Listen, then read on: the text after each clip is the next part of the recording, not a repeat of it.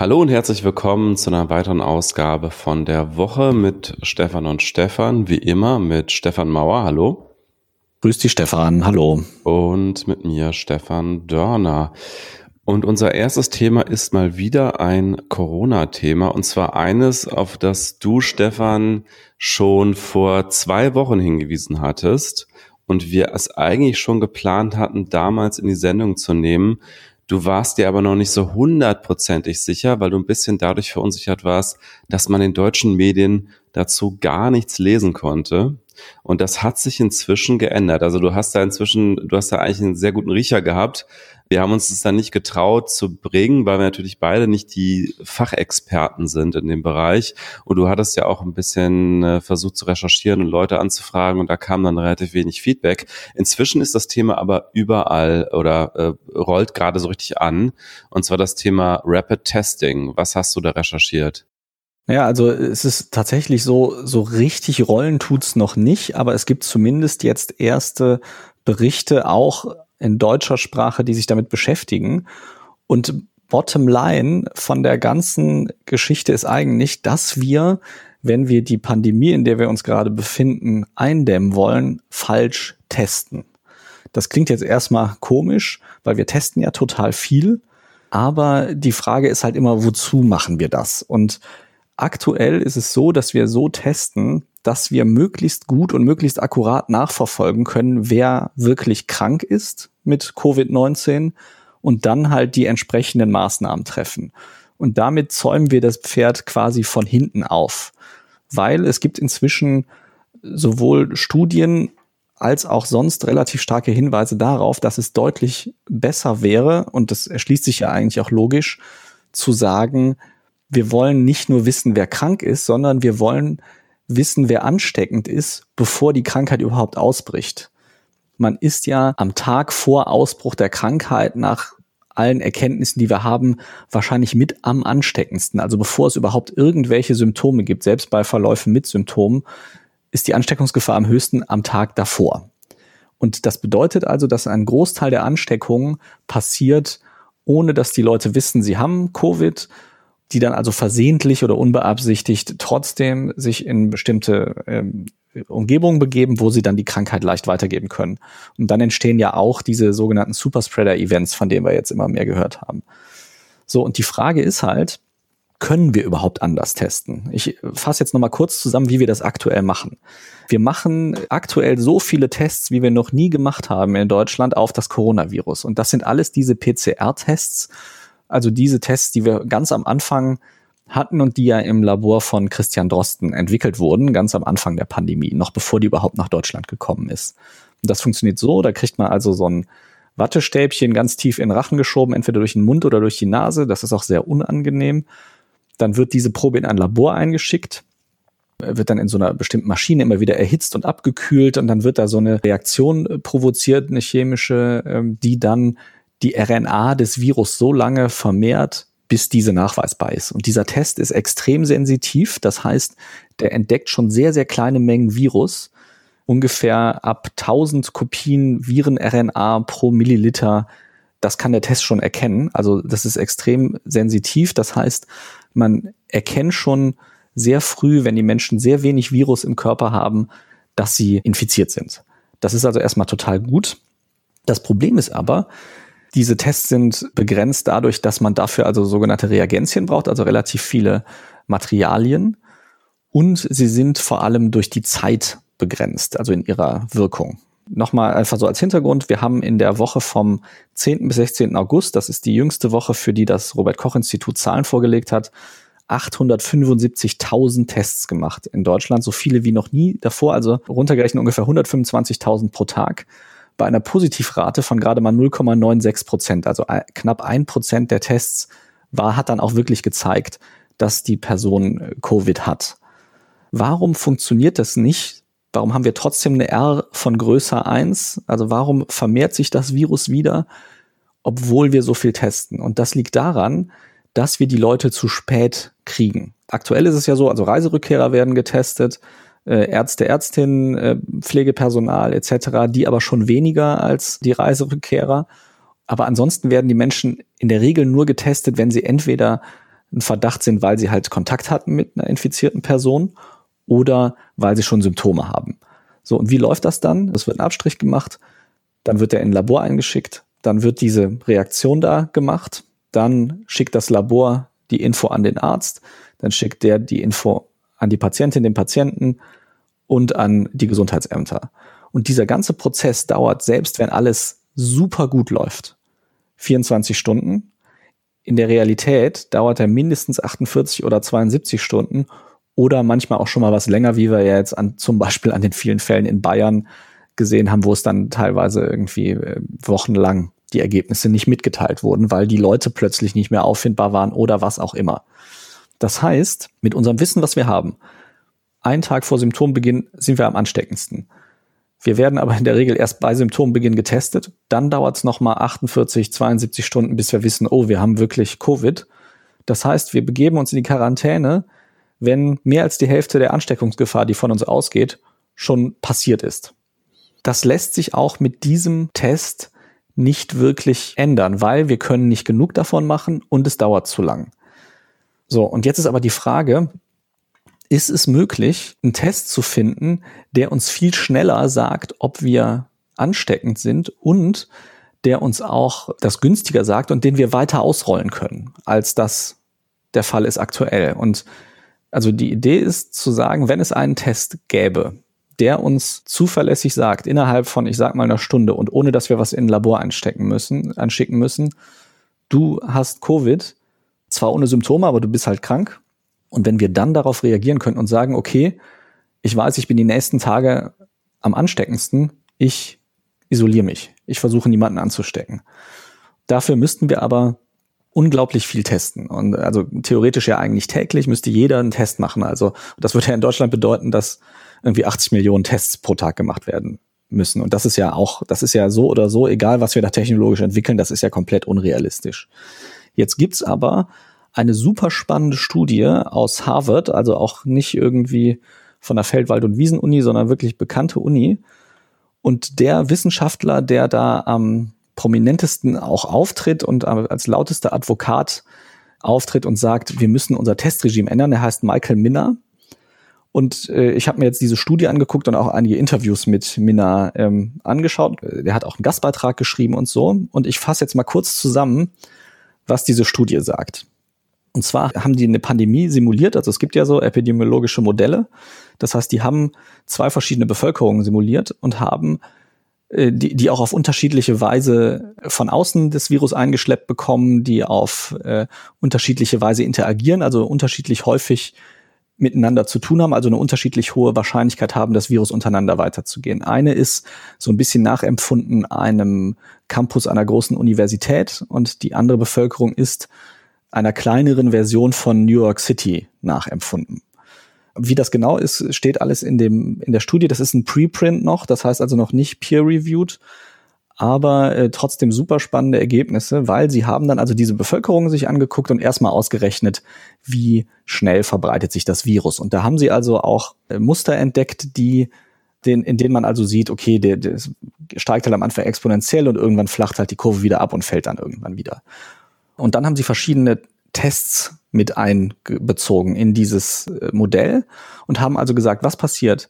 Also wenn ich jetzt theoretisch mit den heutigen Tests, also mit den PCR-Tests, jeden Tag jede Person testen könnte, wenn ich jeden dritten Tag jede Person testen könnte, wenn ich wöchentlich jede Person testen könnte und wenn ich alle zwei Wochen jede Person testen könnte. Und die Ergebnisse sind richtig krass.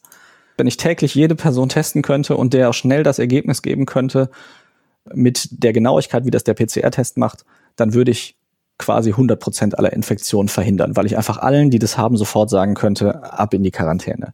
Wenn ich es alle drei Tage mache, wären immer noch weit über 80 Prozent aller Infektionen würden verhindert. Einmal in der Woche 60 Prozent und selbst bei allen 14 Tagen wären es noch ungefähr 30 Prozent.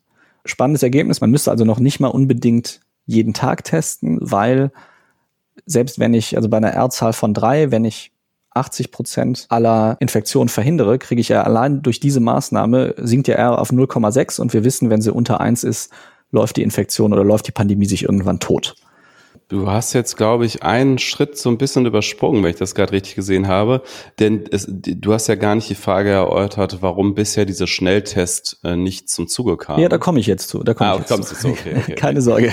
Ähm, ich wollte nur einmal kurz erzählen, also die, was die Grundidee ist, ne, dass man eben sagt, theoretisch wäre also, wenn wir auch asymptom, wenn wir einfach jeden Menschen testen würden, der Teil einer Bevölkerungsgruppe ist, wie dann die Wahrscheinlichkeiten wären laut dieser Simulation, dass wir es schaffen, nur durch diese Tests die R-Zahl so weit äh, runterzudrücken, dass die Pandemie sich totläuft. So, und wir wissen ja aber, das ist unrealistisch, das mit PCR-Tests zu machen. Ginge ja gar nicht. Selbst wenn ich morgens einen, einen Test nehme und wenn in einer idealen Welt sozusagen der Test, äh, der Abstrich sofort vor dem Labor gemacht hat, in dem Labor sofort jemand Zeit hat, das sofort da eingespannt wird, dann dauert es vier Stunden und der dann sofort mit mir kommunizieren kann. Selbst dann würde es ja vier, fünf Stunden dauern, bis ich weiß, ob ich positiv bin. Wenn ich das morgens mache, mittags erfahre, ich bin positiv, bin ich ja schon unterwegs gewesen. Und das passiert ja nicht. Also de facto ist es ja so, dass ich Tage später erst das Ergebnis erfahre. Und de facto ist es ja auch so, dass ich in der Regel nur getestet werde, wenn ich Symptome habe, also meine ansteckende Phase schon längst begonnen hat. So, also deswegen unrealistisch. Jetzt gibt es aber in der letzten Zeit, also es gibt zwei weitere Testmethoden, die also so langsam bekannter werden und wo also auch erste Tests entwickelt wurden. Und zwar einmal gibt es eine Testmethode, die heißt RT-LAMP, ist die Abkürzung. Ich will da jetzt nicht in die Spezifikation reingehen, ich bin ja da auch kein Experte, aber da wird, das geht deutlich schneller, man braucht weniger Reagenzien und es ist günstiger. Das hat zum Beispiel Karl Lauterbach jetzt letztens auch schon in der Talkshow erwähnt. Dafür braucht man nur eine Speichelprobe. Dann muss die schon in so einer bestimmten äh, Vorrichtung einmal erwärmt werden für 30 Minuten. Dann kommen dann noch so bestimmte ähm, Stoffe dazu und dann zeigt die aber nach 72 oder äh, nach 75 Minuten ungefähr zeigt die ein Ergebnis an, positiv oder negativ. Kostet ungefähr 10 Euro, anstatt im Labor kostet so ein PCR-Test so ja, die, die Krankenkasse zahlt im Labor, glaube ich, inzwischen noch 40 Euro, aber ich habe gehört, so insgesamt 60 Euro so, äh, so ein Test inklusive Abstrich und so. 72 Stunden hast du gesagt? 75 äh, Minuten. Ah, für mich, okay, weil ich dachte schon, das ging ja nicht. Nee, nee, das ist es natürlich deutlich, also das wäre schon deutlich schneller. Und dann gibt es sogenannte Antigen-Tests. Und die stellen nicht mehr fest, ob RNA des Virus da ist, sondern ob bestimmte Eiweiße da sind. Und das geht nochmal deutlich leichter. Da gibt's eine deutsche Firma, die hat zum Beispiel einen entwickelt, der mit Hilfe von einem kleinen Chip funktioniert. Es gibt aber, aber da bin ich jetzt nicht genug Profi, wohl auch welche, die entwickelt werden oder wurden, wo man wirklich so ein bisschen wie äh, in einem Schwangerschaftstest oder so einfach nur so einen kleinen Streifen braucht, auf dem man eine Speichelprobe aufbringt. Es gibt aber auch Antigen-Tests, für die muss man weiterhin so einen Rachenabstrich nehmen.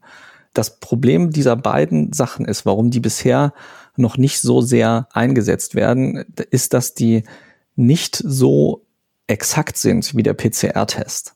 Und jetzt kommt aber der Clou, für das, was ich gerade beschrieben habe, nämlich, dass man die Leute frühzeitig erwischt, bevor sie Leute anstecken, müssen die nicht unbedingt äh, so sensitiv sein, wie das der PCR-Test ist. Da muss man jetzt unterscheiden. Was bedeutet das, ob ein Test gut ist? Es gibt zwei Dinge, die nicht passieren dürfen. Einmal darf der Test nicht fälschlicherweise anzeigen, dass ich gesund bin, wenn ich eigentlich krank bin. Er darf aber auch nicht fälschlicherweise anzeigen, dass ich krank bin, wenn ich eigentlich gesund bin. Gerade für das, was ich gerade beschrieben habe, wenn wir also alle Menschen so oft wie möglich testen wollen, auch ohne Symptome, wenn wir dann einen Test haben, der bei zwei Prozent der Menschen positiv ausschlägt, obwohl die gar nicht positiv sind, dann habe ich ja ein riesiges Problem, weil ich dann also ständig falschen Alarm schlage, Menschen in die Quarantäne schicke. Und wenn ich das auf der Skala mache, ja auch wirklich wahrscheinlich Hunderttausende, die überhaupt nicht krank sind. Also das können wir auf keinen Fall machen. Das nennt sich Spezifität eines Tests.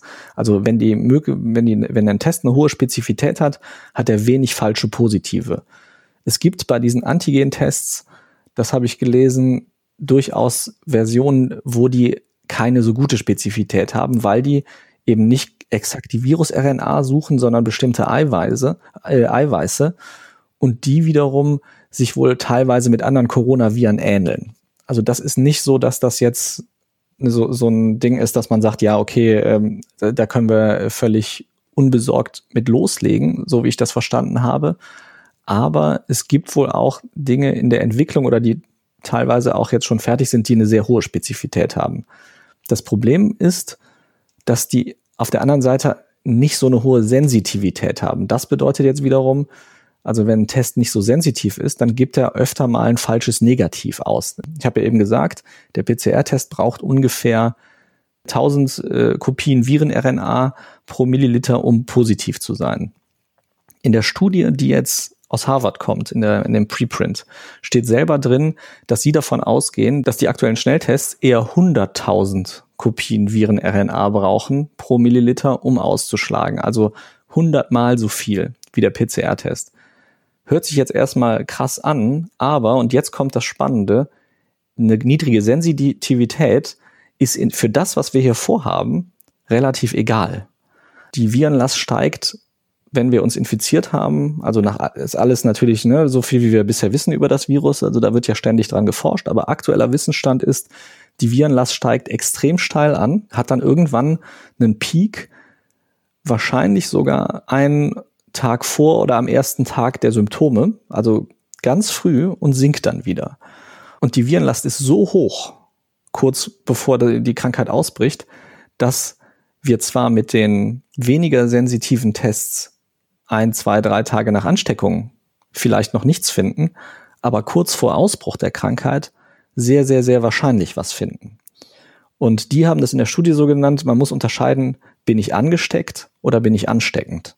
Und die Tatsache, ob ich ansteckend bin, das haben sie halt korreliert und das, das ist ja auch eine sehr valide Annahme, dass sie sagen, je höher die Viruslast, desto höher die Wahrscheinlichkeit, dass ich jemanden anstecke, weil ich ja einfach viel Virus im Körper habe. Da sagen sie halt, selbst wenn ich einen Test nehme, der erst ab 100.000 oder sogar erst ab einer Million Virenpartikel anschlägt, wenn der anschlägt, oder sagen wir andersrum, wenn der nicht anschlägt, kann ich aber davon ausgehen, selbst wenn ich krank bin, dann bin ich nicht so wahrscheinlich ansteckend und wenn ich ansteckend bin, dann stecke ich die Leute wahrscheinlich nicht so leicht an. Also das war ihre Annahme. Und sie haben dann also modelliert und gesagt, wir haben, wir ziehen hier einfach mal einen Test ein, der eben nicht wie der PCR-Test bei 1000 Partikeln anschlägt, sondern der erst bei 100.000 anschlägt. Und haben dann also ihre Studie nochmal wiederholt und gehen dann also davon aus, dass dadurch einen Tag später erst die Infektion feststellbar ist, als mit dem PCR-Test.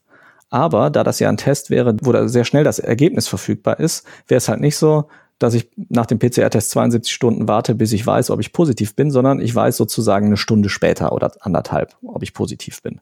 So, und dann haben sie also diese ganze Modellierung nochmal gemacht und da sieht man, dass zwar ein kleines bisschen weniger die Zahl der Neuinfektionen gedrückt wird, aber kaum. Also der Unterschied ist kaum signifikant, wenn man den weniger sensitiven Test nimmt. Wenn man die alle drei Tage macht, werden trotzdem weit über 80 Prozent aller Infektionen verhindert. Wenn man die wöchentlich macht, werden immer noch knapp 60 Prozent aller Infektionen macht. Und selbst wenn man die 14-tägig macht, werden auch immer noch knapp 30 Prozent aller Infektionen verhindert immer noch eine ganz große Zahl, die da irgendwie reinspielt und wo es also gar nicht so wichtig ist, dass wir einen Test haben, der wirklich noch die kleinsten, den kleinsten Rest an Virus findet. Man muss da halt jetzt unterscheiden. Also für einen Arzt oder eine Ärztin, die sagen will, jemand ist ein Covid-Patient, ist das jetzt diagnostisch, das ist der Ausdruck dafür, nicht gut genug. Aber für jemanden, der sagt, ich möchte einfach verhindern, dass ich andere Menschen anstecke, ist das ein sehr, sehr starker Indikator, der wahnsinnig gut funktionieren kann. Und nach dieser Studie, wenn man das gesamtgesellschaftlich anwendet, also signifikant immer noch die Neuansteckungen drücken kann.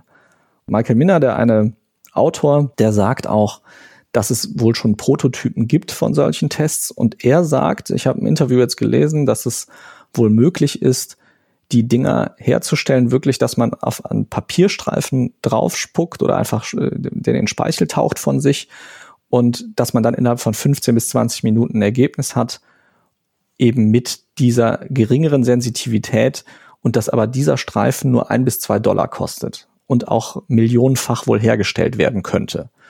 Ich bin kein Experte, was diese Tests angeht. Ich kann deswegen nicht sagen, wie valide das jetzt alles wirklich ist. Meine Recherche hier in Deutschland hat ergeben, ich habe beim RKI in der Pressestelle angerufen, da wusste man davon nichts. Ich habe beim Helmholtz-Institut in der Pressestelle angerufen, da wusste man davon nichts. Beim RKI haben sie mich an das Institut von Christian Drosten verwiesen, da habe ich angerufen, da wusste man in der Pressestelle davon auch nichts. Ich bin bei den meisten aber dann tatsächlich in der Pressestelle hängen geblieben. Ich habe also nicht mit irgendwelchen Experten geredet, aber ich sag mal so aus journalistischer Erfahrung, wenn das was wäre, mit dem die sich jeden Tag beschäftigen und was bei denen weit oben auf dem Radar ist, dann wüsste das auch die Pressestelle. Die wussten davon alle nichts. Äh, es laufen da noch ein paar Anfragen, die ich gemacht habe. Ich habe aber bisher tatsächlich von niemandem in Deutschland die Info bekommen, dass man sich damit intensiv beschäftigt. Und das ist zumindest was, also bei allem, was ich jetzt nicht weiß über die äh, Validität, wie gut solche Tests wirklich sind, das ist zumindest was, wo ich finde, dass wir uns deutlich mehr damit beschäftigen müssten, wie können wir Tests entwickeln, die von mir aus mit einer niedrigeren Sensitivität, aber halt massenproduziert und günstig und einfach anzuwenden, sagen können, ich habe gerade so eine hohe Virenlast in mir, dass ich Gefahr laufe, andere Menschen anzustecken. Also diese, diese Berechnung sieht für mich sehr valide aus, der, wie viel das runterziehen kann vom, vom R-Wert. Und dann ist wirklich der, der einzige Knackpunkt, den wir da dann noch hätten, große wäre, haben wir einen Test, der einerseits okay ist, was die Sensitivität angeht, aber vor allem möglichst keine falschen Positive ausspuckt und der einfach zu benutzen ist, der günstig ist und den man in Masse produzieren kann. Da sollten wir einen viel größeren Fokus drauf legen, als wir das bisher tun, denn wenn wir es schaffen, R unter eins zu drücken mit solchen Tests, man könnte vor jedem Schulbesuch jede Schülerin, jeden Schüler so einen Test machen lassen. Man könnte, selbst wenn man Großveranstaltungen wieder zulässt, könnte man sagen, bevor ihr ins Fußballstadion geht, macht ihr jeder so einen Test. Und wer positiv ist, der kommt nicht rein. Man könnte sagen, jeder, der das freiwillig machen will zu Hause, kriegt die nach Hause geschickt. Man könnte sagen, jeder Arbeitgeber schickt die seinen Angestellten jeden Morgen und sagt, bitte macht diesen Test, bevor er zur Arbeit kommt.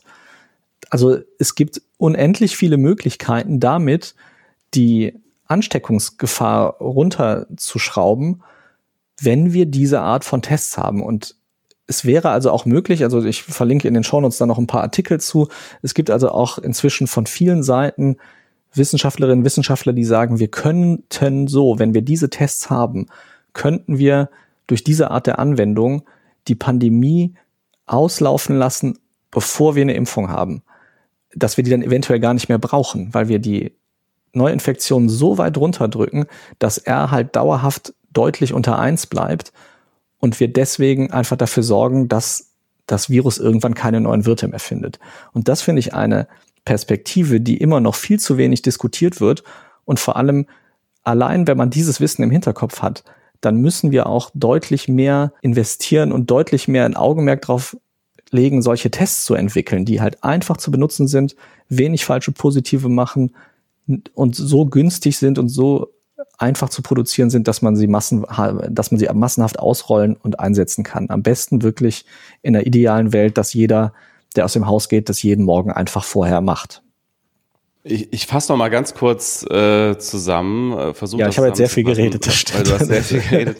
ähm, also es gibt den PCR-Test, der bekannte Test, der sehr genau ist, also insbesondere auch wenig falsch äh, negative Ergebnisse hat. Das heißt, wenn jemand Viruslast hat, dann erkennt der PCR-Test das fast immer.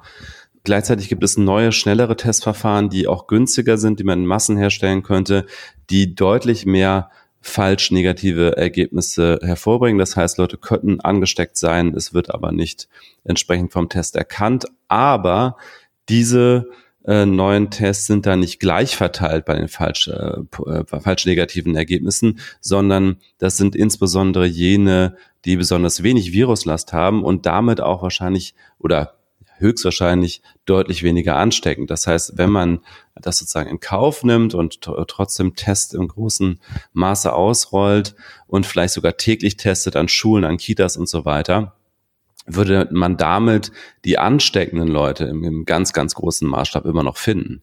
Und laut diesen äh, Modellierungen der Harvard University könnte man damit sogar das Virus äh, ausrotten ohne Impfung. Und du hast gesagt, das ist jetzt in Deutschland immer noch überhaupt nicht in der Diskussion. Das hat sich heute ein bisschen geändert. Das hast du, glaube ich, jetzt nicht mehr mitbekommen. Wir zeichnen heute ja am Sonntag mal wieder auf, am 23. August. Und es gab heute ein Interview mit dem Ärztepräsidenten Reinhardt im Deutschlandfunk, der genau das gefordert hat. Also der sagt, wir müssen mehr testen, wir müssen diese neuen, schnellen, ungenauen Tests äh, nutzen und der argumentiert genauso wie diese Studie.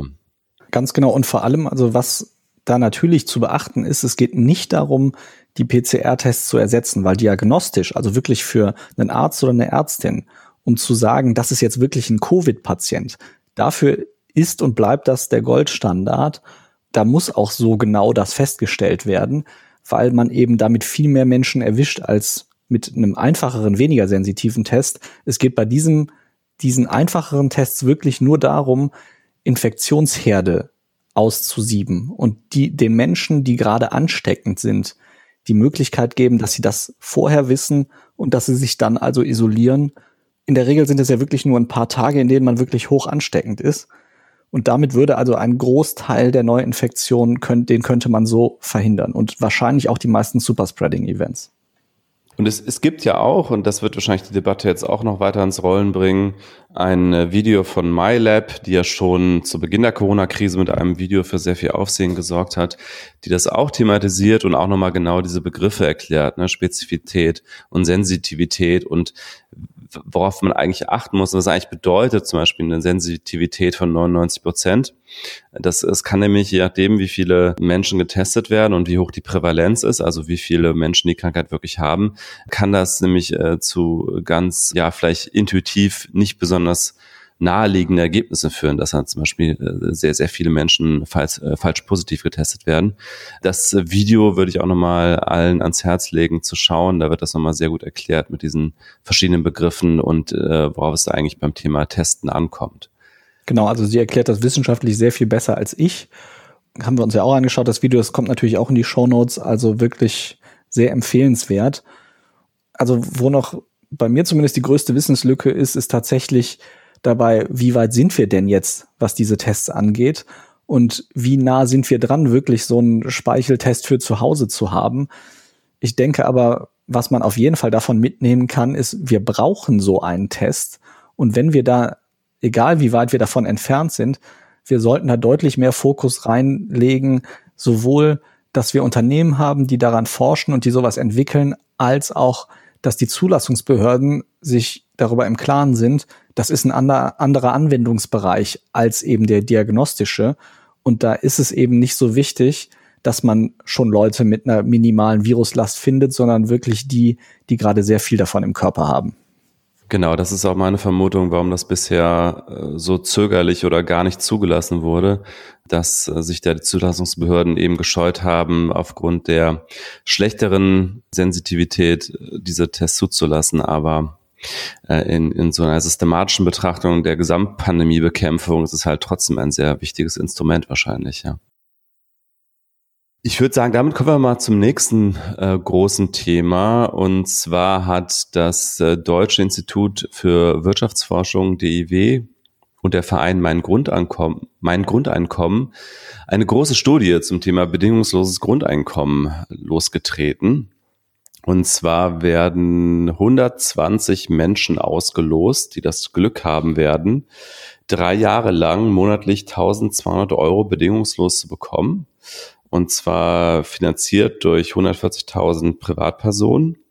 Du, Stefan, hast auch mal mit den Beteiligten gesprochen über dieses Experiment und was es eigentlich klären kann bei diesem großen Streitthema Grundeinkommen und was nicht. Ja, ich habe mir vor allem die Pressekonferenz angesehen. Die haben ja in dieser Woche das Ganze vorgestellt. Und die O-Töne, die ich jetzt gleich habe, die sind aus dieser Pressekonferenz. Also die haben die nicht, die habe ich jetzt nicht extra aus einem Gespräch rausgezogen mit den Beteiligten. Ist ja trotzdem sehr interessant. Also diese, diese Art von Studie, also dass man wirklich sagt, man gibt 120 Menschen, sind ja jetzt auch nicht eine Riesenmasse, aber doch immerhin. Und man gibt denen vor allem drei Jahre lang diese 1200 Euro pro Monat. Das bedeutet also schon, dass das einen gewissen Planungshorizont erlaubt und eben nicht so wie, also der Verein Mein Grundeinkommen macht das ja bisher oft, dass die ein Jahr lang jeweils ein Grundeinkommen verschenken. Die machen das auch mit Spenden. Es gibt also ganz viele Freiwillige, die da Geld spenden. Und die haben also schon viele hundert Menschen ausgelost, die dann ein Jahr lang jeweils ein Grundeinkommen bekommen haben. Ich glaube, da ist es dann 1000 Euro oder vielleicht auch 1200, das weiß ich jetzt gar nicht genau. Jedenfalls äh, ist ganz spannend, mal auch auf deren Seite zu gehen. Da gibt's dann auch immer Testimonials, wo die Leute erzählen, was sie mit dem Geld gemacht haben und so. Also ganz klar und natürlich auch gut zu wissen, dann natürlich ist der Verein erstmal pro Grundeinkommen. Die haben aber auch in der Pressekonferenz gesagt, dass sie diese Studie mit dem DIW jetzt eben machen, damit sie ohne Bias und ohne, dass sie eben selber sagen, ja, das ist natürlich gut, ein wissenschaftliches Institut haben, was da drauf schaut.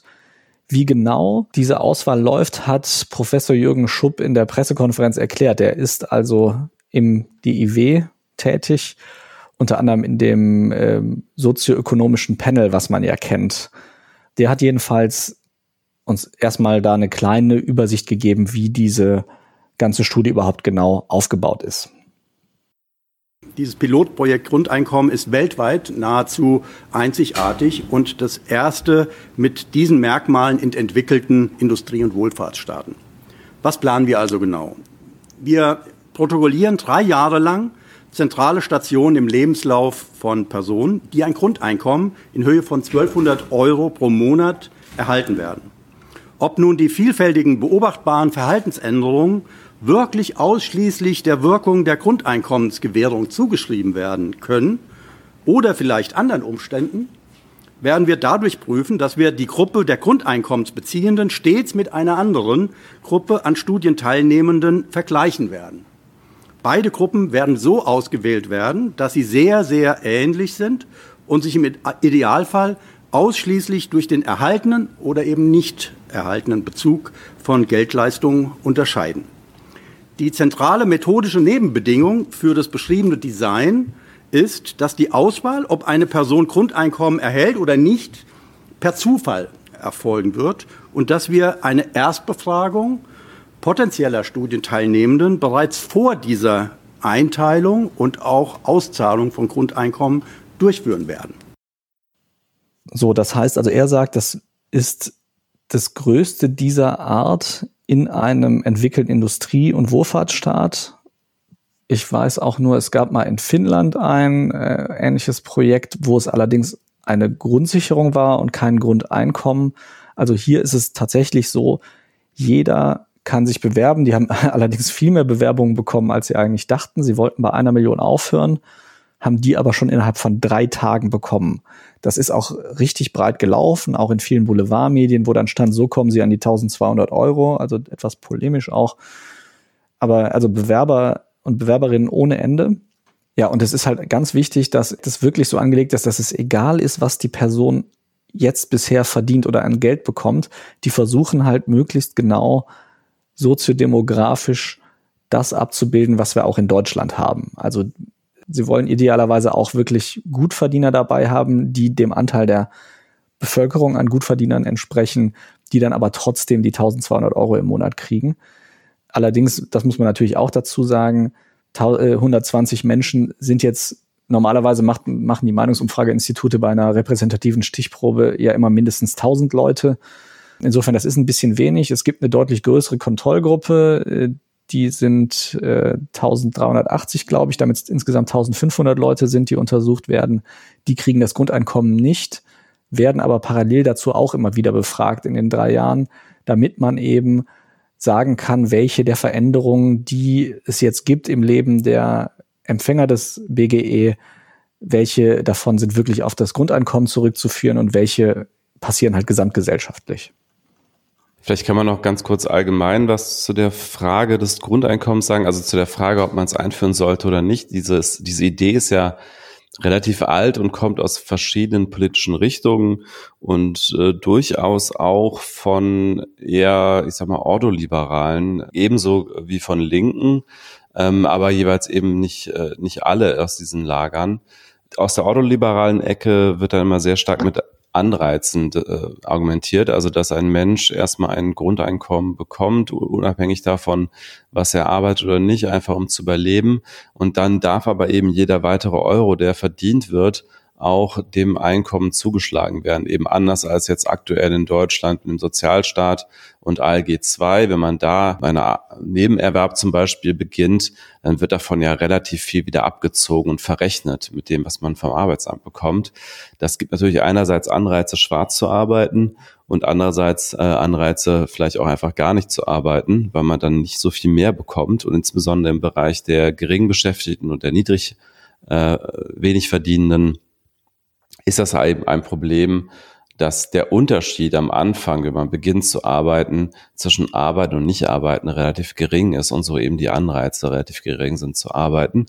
Und aus äh, linker politischer Perspektive wird das meist etwas anders begründet. Da geht es eher darum, dass Menschen eben aufgrund ihrer Existenz äh, alleine erstmal ein Anrecht haben auf leben, äh, lebenswürdige Lebensumstände, auf genug Auskommen, auch auf soziale Teilhabe durch das Einkommen und dass wir es uns im Grunde mit unserer Wohlstandsgesellschaft eigentlich auch leisten können, beziehungsweise dass in den letzten Jahrzehnten die Produktivität weiter gestiegen ist und das heißt also auch mehr Wohlstand erzeugt wurde, dass dieser Wohlstand sich aber inzwischen in den letzten Jahrzehnten immer stärker auf die Kapitalbesitzer konzentriert und immer weniger auf die Arbeitnehmer. Und da soll das Grundeinkommen so eine Art sozialen Ausgleich auch in der Breite schafft. Das ist dann eher so die linke Argumentation.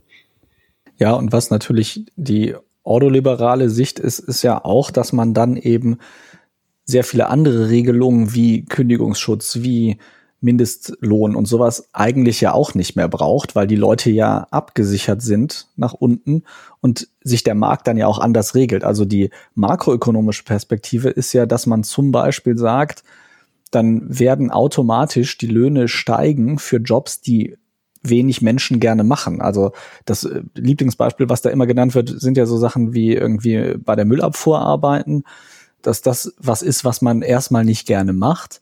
Und wenn man eh ein Grundeinkommen hat von 1200 Euro, also auf keinen Fall, auch wenn man einen Job nicht annimmt, in seiner Existenz gefährdet ist, dann kann man sich halt auch besser hinstellen und hat eine bessere Verhandlungsposition, wenn man dann zum Beispiel bei den Stadtwerken anfangen will und sagen, ja, ich mache das aber nur, wenn ich halt so und so viel Geld verdiene.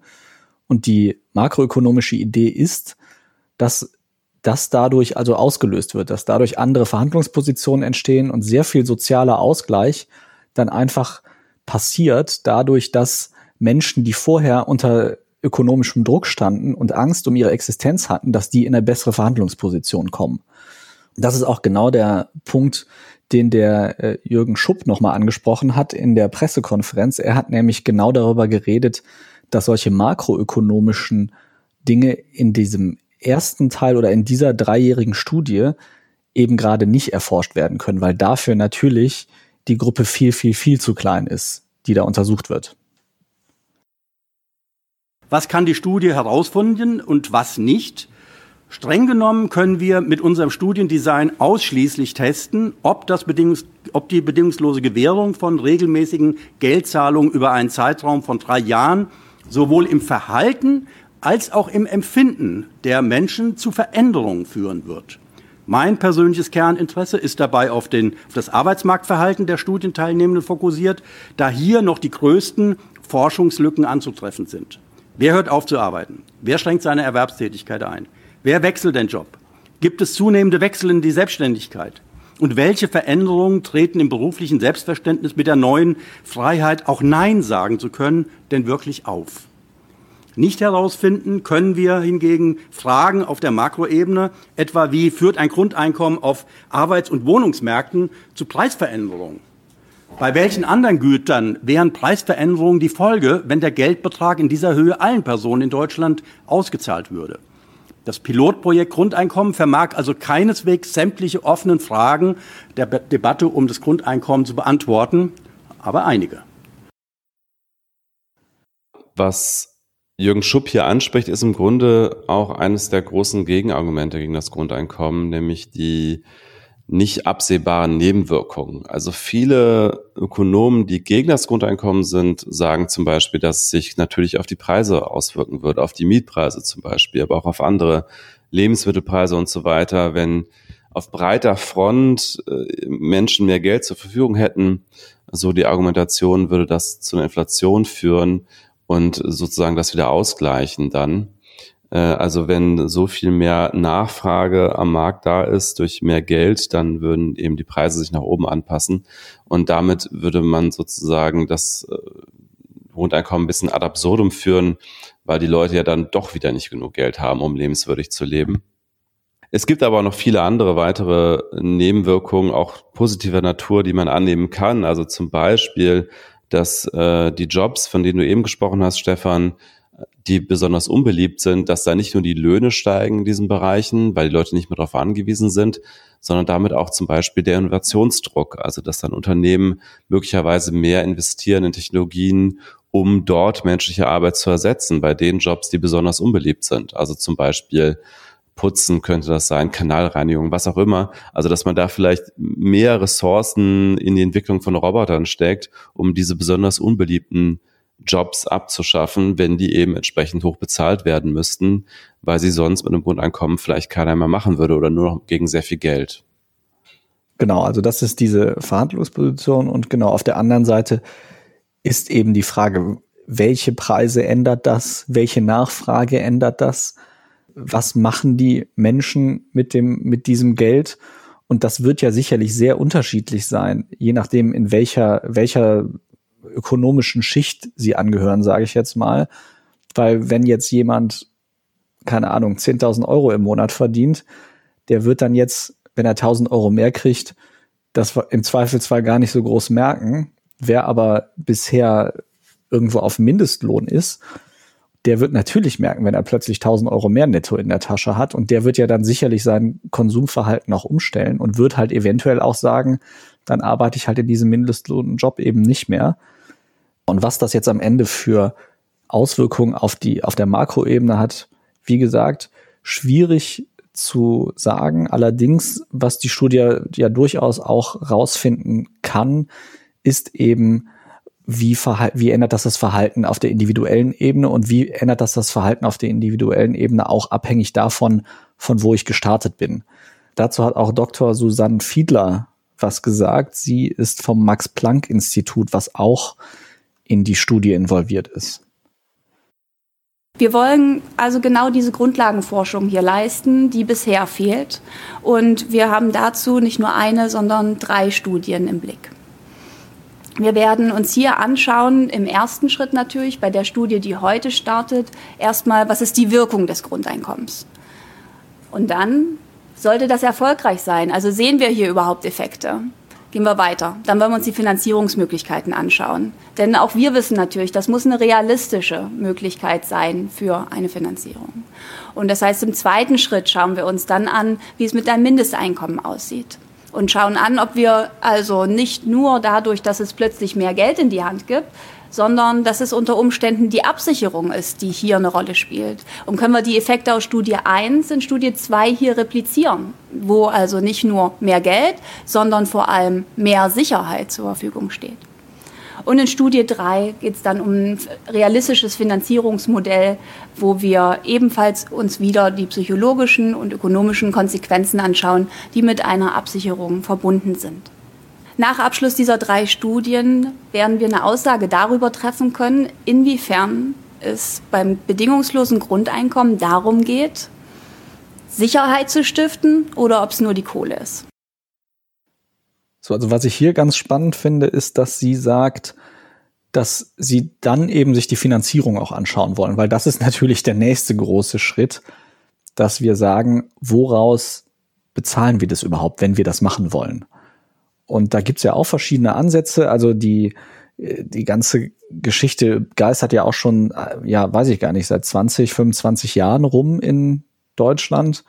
Einer der ganz großen Verfechter am Anfang ist ja der der ehemalige DM-Chef Götz Werner, der hatte ja vorgeschlagen, dass man die Mehrwertsteuer extrem erhöht und damit eben sagt, wer viel konsumiert, der zahlt dann halt auch viel an die Allgemeinheit und finanziert dann halt also das Grundeinkommen für diejenigen mit, die wenig konsumieren. Würde aber dann wirklich eine relativ radikale Anhebung bedeuten. Ich glaube, er hat damals von, davon geredet, die auf 50 Prozent anzuheben. Ja, bis zu 50 Prozent hat er immer gesagt, ja. Und was auch ein ganz großes Thema ist, was man nicht vergessen sollte. Ein ganz, ganz großer Teil unseres Sozialsystems sind ja unsere Renten.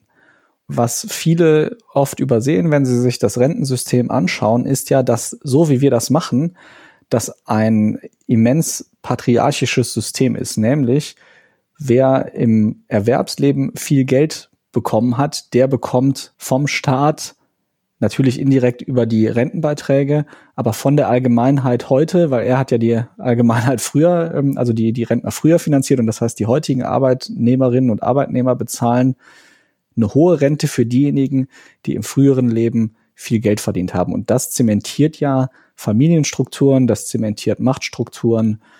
Das ist also auch nochmal ein Thema, was äh, oft übersehen wird und was Teil, ein wichtiger Teil der politischen Debatte ist. Es gibt auch Systeme, in denen man zum Beispiel sagt, alle kriegen die gleichen Rente, gleiche Rente, alle kriegen gewisse Services vom Staat kostenlos, weil das von der Allgemeinheit bezahlt wird. Aber wir zementieren halt nicht Macht- und Geldverhältnisse aus dem Erwerbsleben über unsere staatlichen Sozialsysteme noch ins Rentenalter hinein. So, und das ist aber in Deutschland mit der größte Kostenblock dessen, was wir Sozialausgaben nennen. Das heißt, es wird wahrscheinlich, zumindest wenn man die Einnahmen des Staates ähnlich lässt, wie sie jetzt sind, würde das wahrscheinlich nicht gehen, ohne an diesem Rentensystem zu schrauben.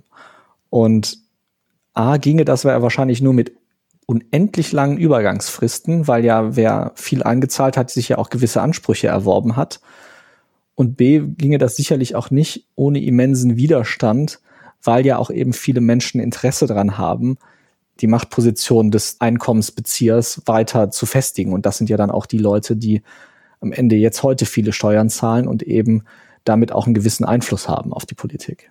Ich will nur mal ganz kurz auf die Geschichte des bedingungslosen Grundeinkommens zurückkommen. Du hast ja gesagt, das wird jetzt seit 20 Jahren ungefähr diskutiert. Also im Grunde äh, gab es schon frühere Ideen. Also Milton Friedman hat das schon 1962 äh, als negative Einkommensteuer äh, vorgeschlagen. Das ist ein bisschen ein anderes Modell, aber hat ganz ähnliche Auswirkungen. Also da gibt es auch sozusagen einen Grundbetrag, der ähm, den jeder Bürger bekommt und dann, wenn er mehr verdient als diesen Betrag, dann muss er irgendwann Steuern bezahlen.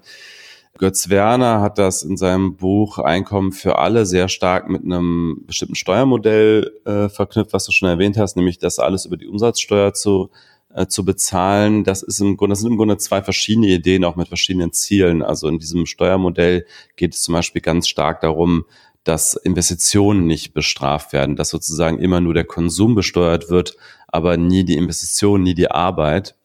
Das ist nochmal ein anderes Modell, was ganz andere Implikationen noch hat. Das, also er hat ja im Grunde zwei Ideen zusammengebracht, die nicht zwingend was miteinander zu tun haben müssen. Ganz äh, interessant ist ja noch diese, diese Frage der Gerechtigkeit. Warum bekommt auch ein Millionär das Grundeinkommen? Und da, da muss man aber einfach sagen, ein Einkommensmillionär oder jemand, der auch sonst sehr viel Geld verdient, der wird natürlich immer in jedem Modell deutlich mehr Steuern bezahlen, als er Geld zurückbekommt. Insofern ist dieses Grundeinkommen, wie hoch es auch immer ausfallen sollte, natürlich dann letztlich für jemanden, der richtig viel Geld verdient, nicht so relevant. Das ist äh, wie eine Art Grundfreibetrag, den die Person bekommt, aber er bezahlt natürlich über die Steuern am Ende oder muss ja über die Steuern mehr bezahlen als das, was er bekommt. Es spielt natürlich auch eine Rolle. Also das ist ja auch mit Teil dieser ganzen Debatte. dass es heißt ja, die Abkürzung ist ja BGE, bedingungsloses Grundeinkommen. Und das ist ja zumindest aus Sicht der Befürworter auch essentiell, dass es eben nicht an Bedürftigkeit geknüpft ist und nicht an irgendwelche Überprüfungen, um eben auch die ganze Bürokratie, die ja heute mit unserem Sozialsystem verbunden ist, dass wir diese Bürokratie eben auch loswerden und diesen Druck, den das auf Menschen ausübt und die Kosten, die das natürlich mit sich bringt. Der einzige Nachteil, der natürlich auch da ist, wenn wir wirklich sagen, wie in dem Vorschlag, dass alles über die Umsatzsteuer finanziert wird und eben Arbeit nicht besteuert wird und Investitionen nicht besteuert werden. Die Umsatzsteuer ist natürlich auch die Steuer, die zumindest auf einem persönlichen Konsumentenlevel am leichtesten zu umgehen ist. Und äh, sicherlich auch für Unternehmen. Ich meine, wir haben ja die große De Debatte gehabt in den letzten Monaten. Da gab es jetzt auch nochmal Gesetze, weil Amazon von den einzelnen Unterhändlern, die sie auf der Plattform haben, sich da einfach nicht drum gekümmert haben, ob die Umsatzsteuer abführen oder nicht so kennt man ja sogar selber, wenn man irgendwo in Grenznähe wohnt, dann fährt man halt eben ins Nachbarland und kauft sich da irgendwas. Oder man kauft sich, wenn man in den USA ist, seine Elektronik und behauptet dann bei der Einreise, man, man habe die schon äh, mit dorthin gebracht. Also das, das ist halt viel, viel schwieriger zu kontrollieren. Und das ist ja sicherlich auch einer der Gründe, warum bis heute die Lohnsteuer so einen riesigen Anteil ist, hat am Steueraufkommen, das ist halt einfach am leichtesten zu kontrollieren. Und da, da kann man nämlich den Arbeitgeber und den Arbeitnehmer kontrollieren. Und irgendwo wird es dann schon auffallen, falls da jemand Scheiße baut. Und das ist bei einer Umsatzsteuer deutlich schwieriger zu bewerkstelligen. Also der Anreiz, die Umsatzsteuer zu hinterziehen, steigt natürlich mit, mit dem Prozentsatz, der da angelegt wird. Und wenn man mal so in Restaurants geht oder so und da die Rechnung bestellt und da steht da dick und fett drüber Zwischenrechnung, keine Rechnung, dann weiß man immer, hier wird gerade Umsatzsteuer hinterzogen. Also ähm, es ist sehr, sehr verbreitet in Deutschland schon die aktuell durch Corona 16 bzw. 7 Prozent zu hinterziehen. Man stellt sich vor, wie das wäre, wenn die bei 50 Prozent läge, auch Handwerkerrechnungen und ähnliches, das ist ja schon sehr üblich, äh, Putzkräfte und so weiter, die stellen in der Regel keine Umsatzsteuer in Rechnung daher halte ich von diesem speziellen, von Götz Werner ins Spiel gebrachte Steuermodell zur Finanzierung auch nicht so besonders viel. Auf der anderen Seite stehen natürlich Vorteile. Die Studie, über die wir jetzt reden, die konzentriert sich dann natürlich auf das Individuum, das hat man ja auch schon gesagt. Und da ist ja dann schon durchaus die Hoffnung, dass das auch psychologisch einiges an Erleichterungen bringt, gerade für Menschen, die eigentlich unter einem materiellen Druck stehen, die also jeden Monat schauen müssen, wie sie über die Runden kommen. Und wenn die Leute natürlich ein Grundeinkommen haben, das ist auch die Hoffnung und das ist auch etwas, was man in der Studie sehr genau untersuchen möchte, äh, dass die dann also deutlich weniger Stress haben und dass man da vielleicht sogar extrapolieren kann, ob die so weit runtergelevelt kriegen, dass also auch bestimmte psychische Krankheiten zurückgehen, was ja dann am Ende auch gesamtgesellschaftlich eventuell ja auch kostenseitig besser ist. Also mal ganz davon abgesehen, dass es natürlich anstrebenswert ist, dass möglichst wenig Menschen krank sind. Also das könnte sich sogar lohnen, auch finanziell, zumindest äh, was die Krankenkassen und so angeht. Das haben sie auch erzählt, also das habe ich jetzt nicht als O-Ton rausgezogen, weil das so eins von vielen Sachen war, so mittendrin, aber es werden sogar äh, von bestimmten, in bestimmten Tonus so Haarproben analysiert. Also die Menschen werden befragt und dann wird gleichzeitig auch auf der, auf biochemischem Level wird analysiert, ob die Leute tatsächlich weniger Stress haben oder ob sie sich nur weniger gestresst fühlen. Also das kann man dann wirklich an irgendwelchen, also ich bin ja kein Mediziner, aber das kann man wohl anscheinend irgendwie feststellen. Geht also schon sehr in die Tiefe, äh, diese ganze Studie. Ich habe tatsächlich aber auch von einem Kritiker jetzt mal letztens gehört, mit dem ich da letzte Woche drüber gesprochen habe, dass er das nur für einen großen Marketing-Gag hält, diese ganze Studie und äh, dass es am Ende nur darum geht, nochmal Aufmerksamkeit für das Thema zu kriegen. Auf der anderen Seite finde ich aber gerade dadurch, dass eben alles durch äh, Spenderinnen und Spender finanziert wird und eben nicht von dem Verein selber oder von irgendeiner staatlichen Stelle, dass das zumindest eine gewisse Unabhängigkeit äh, der Studie dann doch gewährleistet.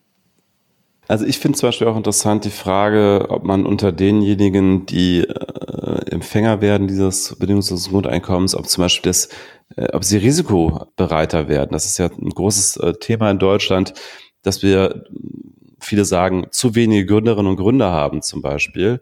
Und ich kann mir durchaus vorstellen, dass mit einer gewissen Sicherheit im Rücken, dass man weiß, man kann die Miete bezahlen, man überlebt, dass man damit auch vielleicht mal schneller eine Selbstständigkeit wagt und ich kann mir auch vorstellen, dass das bei vielen Leuten funktioniert und dass die Wertschöpfung damit am Ende vielleicht sogar langfristig viel höher wird, als wenn solche Leute, die irgendwie einen Traum haben, was zu gründen, irgendwie ein wirklich interessantes, innovatives Produkt an den Markt bringen wollen, wenn solche Leute sonst einfach die Sicherheit wählen im Angestelltenverhältnis und da so ihre zwei, drei, viertausend Euro brutto beziehen jeden Monat, aber äh, am Ende gar nicht so sehr zur Wertschöpfung beitragen, wie wenn sie zum Beispiel jetzt ein Startup gründen, was dann vielleicht in eins von zehn Fällen richtig groß werden kann. Das wird tatsächlich ja auch untersucht, ob also die ökonomischen, die Arbeitsentscheidungen, die Frage, ob man sich selbstständig macht, ob die anders beantwortet wird von den Menschen, die das Einkommen haben, das BGE, als von den Menschen in der Kontrollgruppe ich bin sehr gespannt auf das Ergebnis dieser Studie. Das ist natürlich alles, das dauert ja alles ewig. Und äh, jetzt drei Jahre lang also. Die ersten Ergebnisse sollen 2024 dann erst veröffentlichungsreif sein. Das erste Grundeinkommen soll ausgezahlt werden im Januar 2021. Also wirklich alles noch ein bisschen hin, aber nichtsdestotrotz sehr, sehr spannend. Für, also für mich persönlich ist das mit dem Grundeinkommen ja auch was, was ich ich würde mal sagen, wohlwollend begleite. Ich, ich finde das Konzept sehr charmant. Ich habe auch nicht so viel Angst davor, wie ja viele Kritiker sagen, dass es dann ganz viele Leute gibt, die dann das betrügen und Freerider sind und einfach die Kohle einsacken und den, die halt sagen, ja super, dann lege ich mich jetzt auf die faule Haut. Ich sage nicht, dass das nicht passieren wird, aber ich sage halt, das gibt's in jedem Sozialsystem und Teilweise geben wir mehr aus für die Kontrolle dessen, dass Leute das eben nicht missbrauchen, als wir letztendlich dadurch sparen, dass wir dann diese Leute fangen. Nichtsdestotrotz, also diese ganzen Gegenargumente sind definitiv da und ich habe da auch eine gewisse Skepsis, ob das wirklich funktionieren kann. Aber gerade deswegen finde ich, brauchen wir halt auch solche Studien. Natürlich, wie du schon gesagt hast, 120 Leute sind natürlich jetzt ähm, kein besonders großes Panel. Diese Angst, der, dass Leute faul werden durchs Grundeinkommen, habe ich tatsächlich auch überhaupt nicht. Ich glaube, äh, ein ganz, ganz großer Anteil der Menschen gibt sich nicht mit 1200 Euro im Monat zufrieden, sondern will mehr. Und gerade das Grundeinkommen ist ja auch so strukturiert, dass jeden Euro, den ich dann dazu verdiene, den habe ich ja erstmal. Ich glaube, genau deswegen wird das eher dazu führen, dass Leute noch motivierter sind und wie gesagt, vielleicht auch ein bisschen risikobereiter. Eher eben äh, mehr Wertschöpfung dadurch entsteht als weniger, ist meine These. Jetzt hatte ich noch einen Blog zum Thema Verkehrswende vorbereitet, aber wir haben jetzt schon fast eine Stunde gesprochen. Deswegen würde ich sagen, lassen wir es gut sein für diese Woche. Und falls jetzt keine sehr wichtigen Themen diese Woche dazukommen, in einer Woche, würde ich vorschlagen, dass wir uns da nochmal mit dem Thema Mobilitätswende beschäftigen. Finde ich einen hervorragenden hast, Plan. Hast du sonst noch was zu ergänzen zum letzten Thema oder zu sonst irgendetwas? Nö, also ich finde, da haben wir doch jetzt zwei Themen recht umfassend abgehandelt. Wer weiteres wissen möchte, wir haben diesmal wirklich relativ viele Links in den Show Notes, also schaut euch das wirklich gerne an, vor allem auch zu den Rapid-Tests und natürlich, ich glaube, zumindest Stand Sonntagmittag, wo wir jetzt gerade aufzeichnen, kann man sich auch noch für das Grundeinkommen bewerben. Vielleicht seid ihr dann ja Teil der Studie und einer der 120 Menschen, die dann tatsächlich drei Jahre lang das bekommen und auf Herz und Nieren geprüft werden. Wer weiß. Ah ja, das habe ich, hab ich übrigens auch gemacht, weil ich auch angemeldet bin bei diesem Newsletter von meinem Grundeinkommen. Wurde ich da sozusagen eingeladen, mich zu bewerben und habe das auch getan. Dann drücken wir dir die ah. Daumen. danke. Alles klar, danke euch fürs Zuhören. Danke dir, Stefan, und bis zur nächsten Woche. Vielen Dank auch von mir. Bis nächste Woche. Ciao.